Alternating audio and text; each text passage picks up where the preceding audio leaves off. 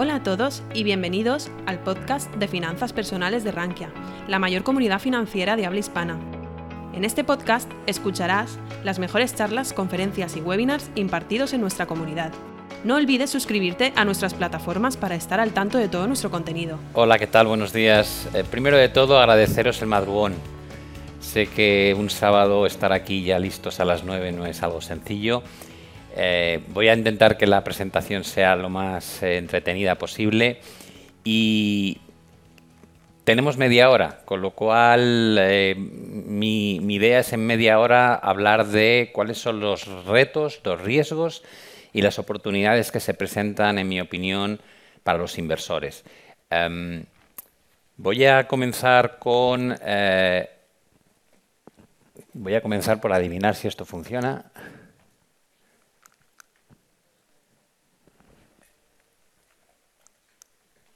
El pasador de diapos no parece que vaya. Yo me las sé, pero me gustaría que las viesen ellos.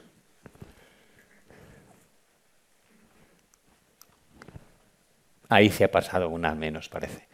Bueno, eh, como todos sabéis, eh, cuando hablamos de economía, cuando hablamos de ciclos, eh, los ciclos son, se llaman ciclos porque son procesos repetitivos ciclos expansivos donde las economías crecen, donde todo va relativamente bien, donde se generan eh, menores cotas de desempleo eh, y luego llegan los ciclos recesivos, que son esas fases eh, duras que llamamos crisis, donde el desempleo se dispara, donde mucha gente no puede llegar a fin de mes, donde parece que todo va a, estar, va a estar negro durante muchos años y esas, esas fases suelen durar menos que las fases bonitas.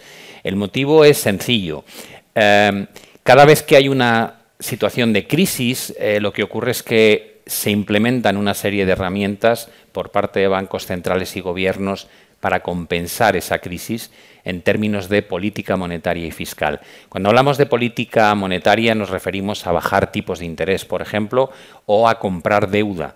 Eh, ahí veis los dos gráficos, tanto el de la derecha, que es las columnas grises muestran eh, las fases de recesión, cuando la economía no crece, sino que decrece, y por el lado de la derecha lo que veis es lo que hacen los bancos centrales con el dinero que crean a la hora de comprar deuda de gobiernos, de empresas, eh, hipotecaria. Em, como veis, hay una relación entre si el ciclo es expansivo o el ciclo es recesivo en cuanto a las líneas de color azul y de color naranja. Cuando las líneas están subiendo es porque el ciclo es expansivo y se devuelven los tipos de interés a su entorno natural. Cuando aparece la columna gris, entramos todos en pánico, los bancos centrales bajan los tipos cerca del cero hemos descubierto que se pueden tener tipos en menos 0,50, por tanto el cero es simplemente un, límite mental, pero no para bancos centrales como Suiza, Japón o Europa. Y, eh, y jugamos a este juego de tensionar o relajar la política monetaria. Y en paralelo, cuando nos llevamos los tipos de interés al 0%, como nos quedamos sin herramientas, pues optamos por crear dinero de la nada y con ese dinero comprar deuda que lo único que hace es abaratar el coste de financiación en el medio y largo plazo. Este es el juego. Y como esas medidas se toman de forma muy drástica, hacemos que los ciclos eh, recesivos sean más cortos. ¿Cuáles son los retos, en mi opinión, a los que nos vamos a enfrentar? Eh, tenía ganas yo de ver esta foto en pantalla grande. Eh, ¿Cuáles son los retos a que nos vamos a enfrentar en adelante? Yo creo que el reto más complicado es que nos hemos acostumbrado a un modelo económico donde la deuda está siempre presente. Ese gráfico es del Fondo Monetario Internacional. Como veis, muestra la deuda en dos métricas. Las columnas es los trillones de dólares de deuda que hay en el mundo, o los billones si lo midiésemos en métrica europea, y la línea de color rojo es cuánto representa respecto al tamaño de la economía mundial. Debemos 3,5 veces más de lo que vale nuestra economía. Ya nos, ya, ya nos vale, las cosas como son. Y como veis, no ha dejado de crecer esa deuda con independencia de si estamos en ciclos expansivos o en ciclos recesivos, lo cual nos lleva a, a la situación de ¿y quiénes están endeudando? Te digo, bueno, pues precisamente las economías más tradicionales, las más desarrolladas, los que llamamos el G7, esas siete economías que lideran el mundo. Ya no, ahora hablaremos también de eso, pero las que lideraban el mundo, como veis, pues tienen unos niveles de deuda que, quitando a Alemania, superan en todos los casos el 100%. Por tanto, la primera pregunta o reto es, ¿somos capaces de crecer sin endeudarnos? Em, la segunda gran pregunta es, ¿y cómo nos afecta el hecho de que las inflaciones que hemos vivido por todos los países del mundo, excepto por parte de China. ¿Cómo vamos a combatir esto con un nivel de endeudamiento tan grande? Porque hemos tenido que subir tanto las tasas de interés que tarde o temprano vamos a empezar a notar en los bolsillos de los gobiernos, en los bolsillos de las empresas y en los bolsillos de los ciudadanos el coste que tiene estar tan endeudado. Ya lo estamos notando a nivel de las hipotecas. ¿Vale?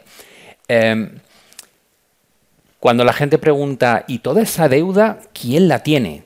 Todos, la tenemos todos. En color amarillo tenéis la evolución de la deuda que tienen los gobiernos en sus manos, lo que llamamos la deuda pública. ¿Qué es deuda? Deuda es la agregación de los déficits. ¿Qué es un déficit? La diferencia entre lo que ingresas y lo que gastas. Si gastas más de lo que ingresas, tienes un déficit. Y cuando agrego déficits anuales, tengo la deuda. Y si la pongo en relación a la economía, tengo la deuda sobre el PIB. Bueno, pues como veis, el nivel de deuda pública en color amarillo ha crecido sistemáticamente y los puntos verdes rojos y amarillos muestran cómo hemos afrontado cada una de las tres grandes crisis de, los últimos, de las últimas dos décadas. El primer punto es la crisis.com. El segundo punto es la crisis financiera del 2008. Y el tercer punto, aunque no está centrado, sería la crisis del COVID. En todos los casos lo que descubrimos es que entre medias, que tuvimos periodos muy buenos de crecimiento, no redujimos la deuda sino que incrementó. Si nos vamos a la deuda corporativa, que es la que está marcada en color azul clarito, vemos una realidad igual. Después de cada crisis marcamos un nuevo suelo y no volvemos a él. Y lo mismo pasa con la deuda particular, la de los ciudadanos. Por tanto, estamos metidos en una vorágine de endeudamiento continuo y mucha gente dice, bueno, pero no pasa nada. Japón tiene mucha más deuda que nosotros, más de 260% de deuda sobre el PIB y no está tan mal. Digo, bueno, la economía japonesa hace treinta y tantos años que no crece. Si miráis el gráfico de la izquierda, el, el color azul, lo que tenéis es el PIB, no en términos interanuales, sino agregado cuánto PIB genera la economía japonesa. Y ya veis que estamos a los niveles de 1992. Es un desastre que una economía que en el año 88 se le vaticinaba que iba a superar a la economía de Estados Unidos se haya pasado treinta y tantos años sin crecer. Y a la derecha tenemos un caso más reciente, es Italia. Ya sabéis que tienen una deuda del entorno de 145% sobre el PIB. Y dices, bueno, pero Italia no le pasa como a, como a Japón. Digo, sí, estamos hablando de que desde el año 2006-2007 no crece. ¿Realmente es esto a lo que queremos ir? O sea, nuestro modelo económico, cuando escucho a los gobernantes, eh, y no me voy a meter en política y menos en este escenario, pero gobernantes en España, en Italia, en Reino Unido, en Estados Unidos, cuando hablan con tanta alegría del tema de la deuda, no son conscientes del coste que, que conlleva ser tan poco responsable a la hora de emitir deuda. Hay muchos políticos que les encanta lo de vamos a regalar. Digo, no, perdona, no regalas nada porque el dinero no lo tienes. Ese dinero que estás regalando hay que, hay que sacarlo de algún lado. No es deuda. Digo, no, la deuda tarde o temprano hay que pagarla. Y eso se paga y lo vamos a descubrir los españoles en 2024, cuando te empiezan a quitar todas las ayudas que has tenido del el IVA reducido, de la subvención de determinadas cosas como el transporte público, además de subirte algunas piezas de impuestos. Vamos a descubrir que todo el, todo el dinero que hemos utilizado para que la crisis no fuese tan dura, ahora te lo van a exigir. Porque la deuda es un compromiso de pago al cual no puedes, no puedes evitarlo. ¿Cuáles son los riesgos? Ah, bueno, los riesgos creo que son muy evidentes. Alguno podría decir riesgos geopolíticos. Digo, bueno, sí, por supuesto, riesgos geopolíticos. Eh, alguien diría, medio ambiente, estamos cambiando el modelo económico, tenemos que ser más respetuosos con, con la tierra en la que vivimos. Digo, sí, es verdad. Eh, cambio de posicionamiento internacional, digo, sí, está cambiando. Ahora ya el G7 no es el grupo de países que más crece, ahora son los BRICS. Dices, ya, ¿y eso qué implica? Digo, pues que ya no comen de tu mano. Que cuando vas a un congreso como el que se celebró en la India hace relativamente poco, descubres que lo que plantea Estados Unidos y de alguna manera defiende Europa no es lo que opina Brasil o, o China o la India o Sudáfrica. Ya no manejas el mundo como lo manejabas antes. Con lo cual estás pasando de la globalización a otra cosa. Estás pasando a un entorno que yo llamo proteccionismo multilateral. Empieza a haber distintas formas de hacer negocio. Los BRICS quieren empezar a utilizar no el dólar en sus transacciones, por ejemplo, de compra de energía, sino el yuan.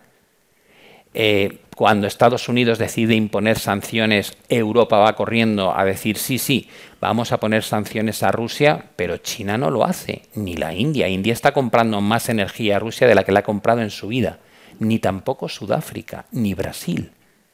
Por tanto, aquí no hay un mundo que dirige la primera potencia económica del mundo, que marca una directriz y todos van detrás. Eso se ha acabado. Y el precio al que compran algunos países el petróleo ruso hoy es mucho más barato que otros. Por tanto, no tenemos solamente una guerra comercial entre Estados Unidos y China. Se ha ampliado a un entorno donde hay dos grandes bloques que luchan por prosperar y dos líderes que luchan por la supremacía de la economía mundial, que son Estados Unidos y China. Algunos vaticinan que antes de que acabe esta década, China tendrá un PIB mayor que Estados Unidos ya. Los hay también que hablan de posicionamiento militar, etcétera, etcétera. Como decía, los BRICS no solamente son ya no una amenaza desde el punto de vista económico, son más potentes que, los, que el G7 y la tendencia muestra, el propio Fondo Monetario Internacional te dice que los próximos siete años el crecimiento del mundo va a depender de lo que hagan India y China, no las economías desarrolladas. Pero es que aparte de eso van a dar pie a la entrada a una serie de países adicionales a los BRICS. Y cuando eso ocurra van a ser potentísimos. Para empezar, porque van a aglutinar a la gran mayoría de los productores de petróleo del mundo. A esos a los que les dijimos en su momento, em, señores, vamos a intentar no depender de ustedes de aquí en unas pocas décadas. Gente que vive, países que viven de exportar petróleo. Les has dicho, vamos a buscar una alternativa mucho más limpia. Eso sí, cuando luego llega la crisis energética, el G7, llamamos a la puerta y decimos, oye, ¿podríais bombear un poquito más de petróleo que se ha ido muy arriba? Y claro, el jeque de turno te mira y te dice, o sea, tú me estás diciendo que dentro de 15 años no quieres contar con aquello que me da a mí mi estatus y mi nivel de vida, y ahora lo que pretendes es que yo te haga el juego y te produzca más. Y ya hemos visto lo que ha pasado. Llega Biden, viaja a Arabia Saudí, les intenta convencer de que aumenten la producción y lo que hacen es recortarla. Eso demuestra hasta qué punto hay una batalla en el mundo comercial ahora mismo y de intereses muy distintos a los estadounidenses. Por otro lado, tenemos el coste que va a suponer hacer un cambio de modelo económico hacia algo que sea menos contaminante. Tenemos que cuidar la tierra. Se puso de, de manifiesto en Davos. Esto es una prioridad hasta que un año después empieza la guerra, se dispara el precio de la energía y el carbón, hay que, hay que usar el carbón, hay que volver a poner en marcha las centrales nucleares. Alguna voz que a mí me, sinceramente me hace romperme la caja de la risa, oigo que dice, no, es que las nucleares son, son energías limpias. Digo, ah, bueno, qué curioso. Yo pensé que el tema de los residuos había sido el quebradero de cabeza durante los últimos 30 años, pero está claro que las cosas cambian en función de las necesidades del corto plazo. Tenemos la guerra entre Israel y Hamas. Y dices, bueno, eh, ¿qué va a pasar aquí? Digo, bueno, no tengo ni idea. Ojalá que no más de lo que ya estamos viendo, que es terrorífico. Pero ¿qué pasa si Israel entra en conflicto directo con Irán? ¿Qué va a pasar con la comunidad árabe? ¿Qué va a pasar con el estrecho de Hormuz por el cual pasa el 92% de todo el petróleo que se exporta desde Oriente Próximo? ¿Podríamos tener petróleo otra vez en 130, 125 dólares el barril? Si desde luego empieza una guerra contra Irán, no lo dudo. ¿Se metería Estados Unidos? De cabeza. ¿Qué van a hacer los, el resto de los países árabes? ¿Vamos a tener una situación como en 1973? Donde un conjunto de países árabes luchan contra Israel al unísono? ¿Qué va a hacer Reino Unido? Parece que se va a unir a Estados Unidos. Esto está aquí. Esto yo todas las mañanas me levanto y pienso, qué bien, otro día que no ha ocurrido. Pero puede ocurrir. Em, tenemos una desigualdad social sin precedentes en el mundo.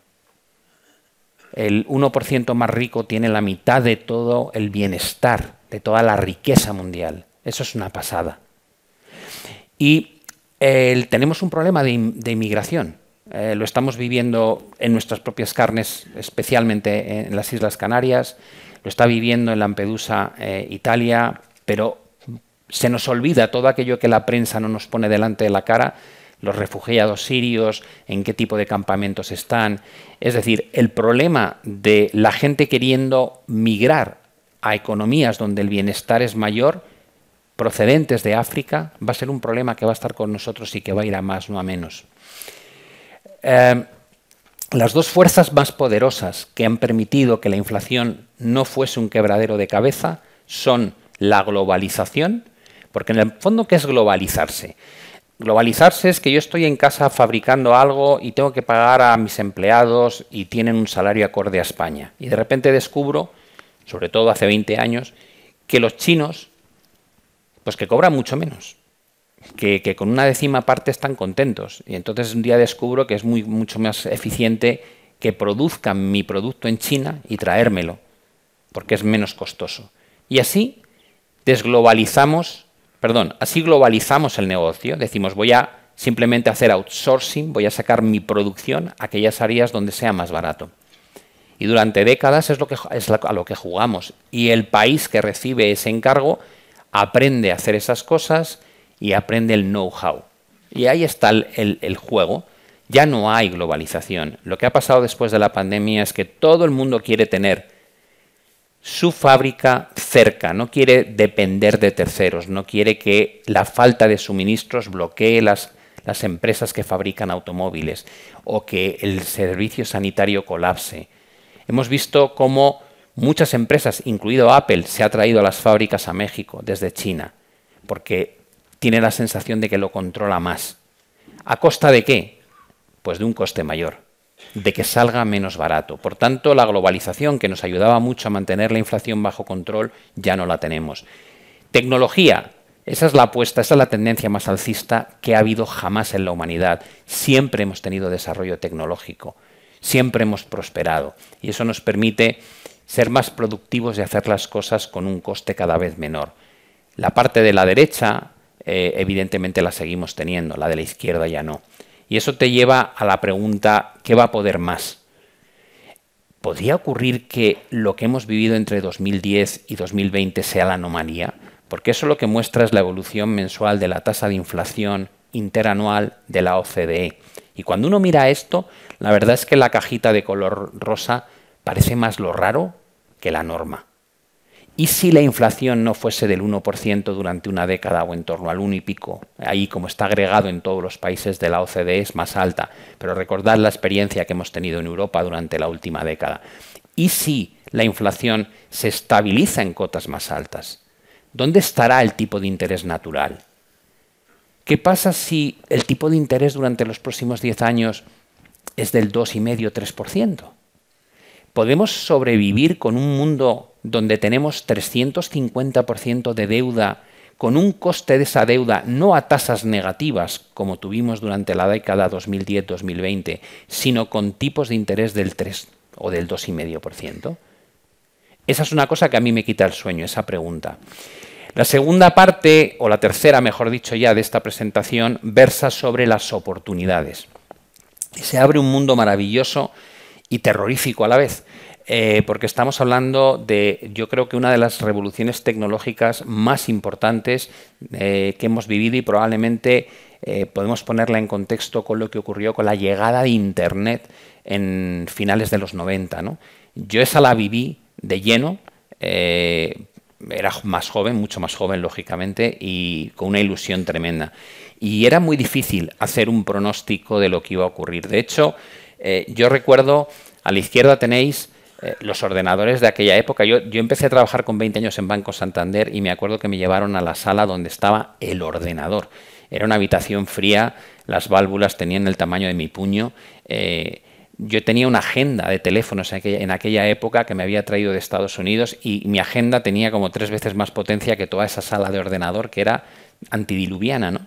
Y me explicaban el, cuando se dice que hay un bug, un error, la famosa palabra bug viene de la cucaracha que se metía por detrás del ordenador y se quedaba frita en los circuitos y se cargaba el ordenador. De ahí ese, ese término, o sea, era, era real. Bueno, pues, y Yahoo Yahoo era el buscador, o sea, nadie escribía Google, Google no existía. Escribíamos yahoo.es o yahoo.com y buscabas, y buscabas como veis, era deprimente, todo en texto y con muy mala resolución.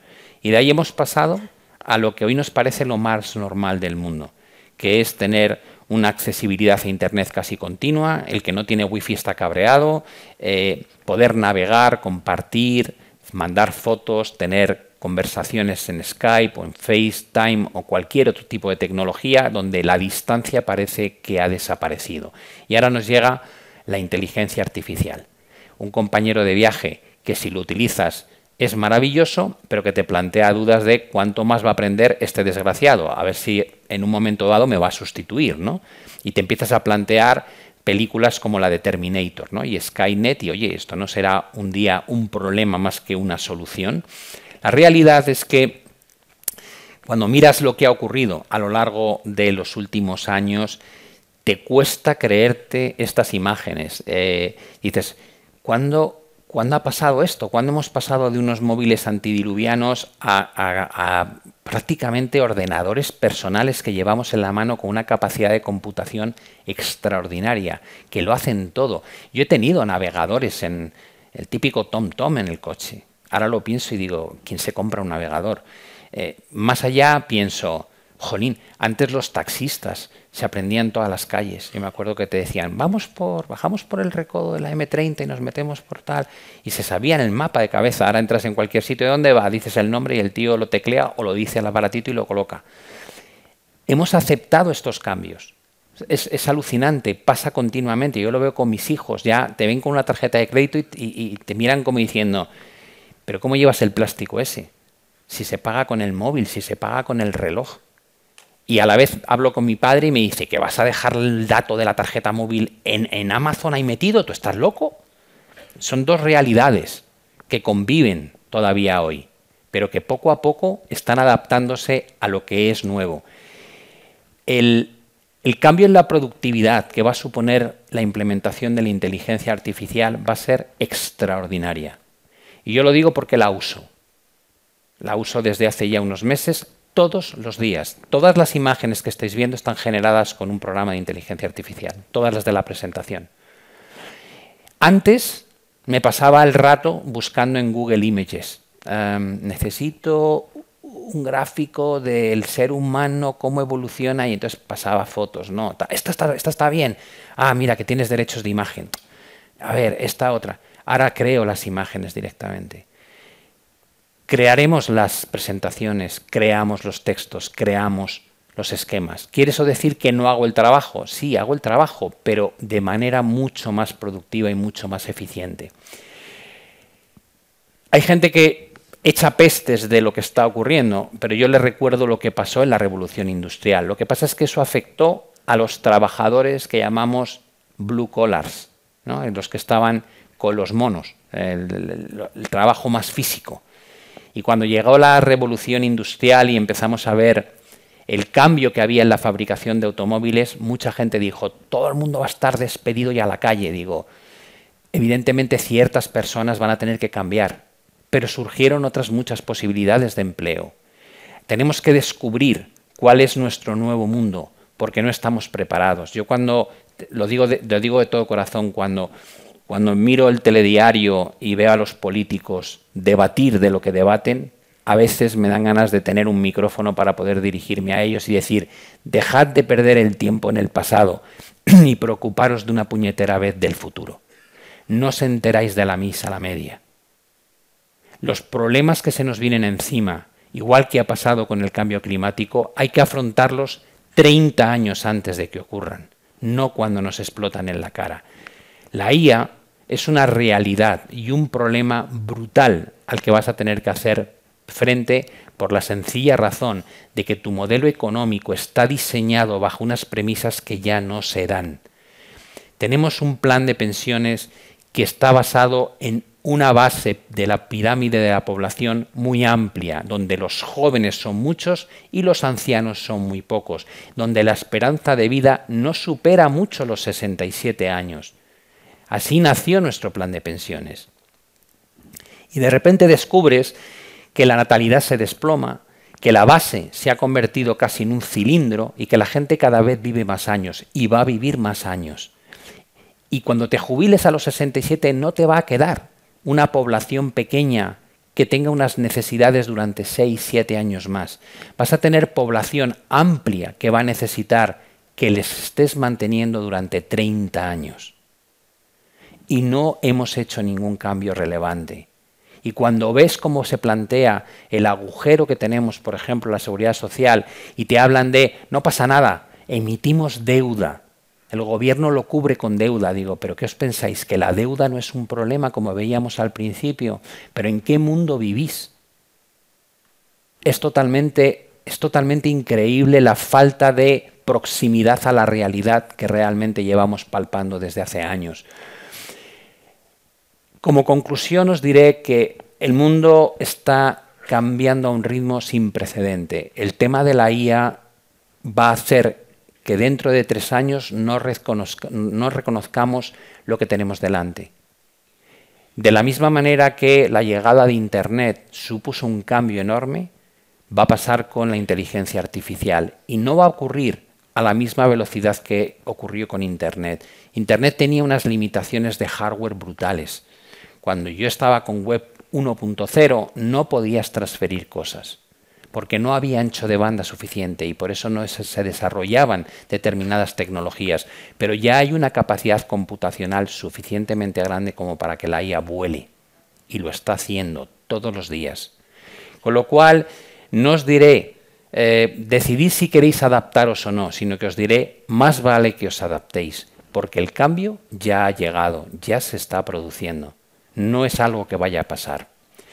Como veis, se abre un mundo de posibilidades enormes, pero también tenemos unos retos muy complicados para los cuales no estamos preparados en absoluto.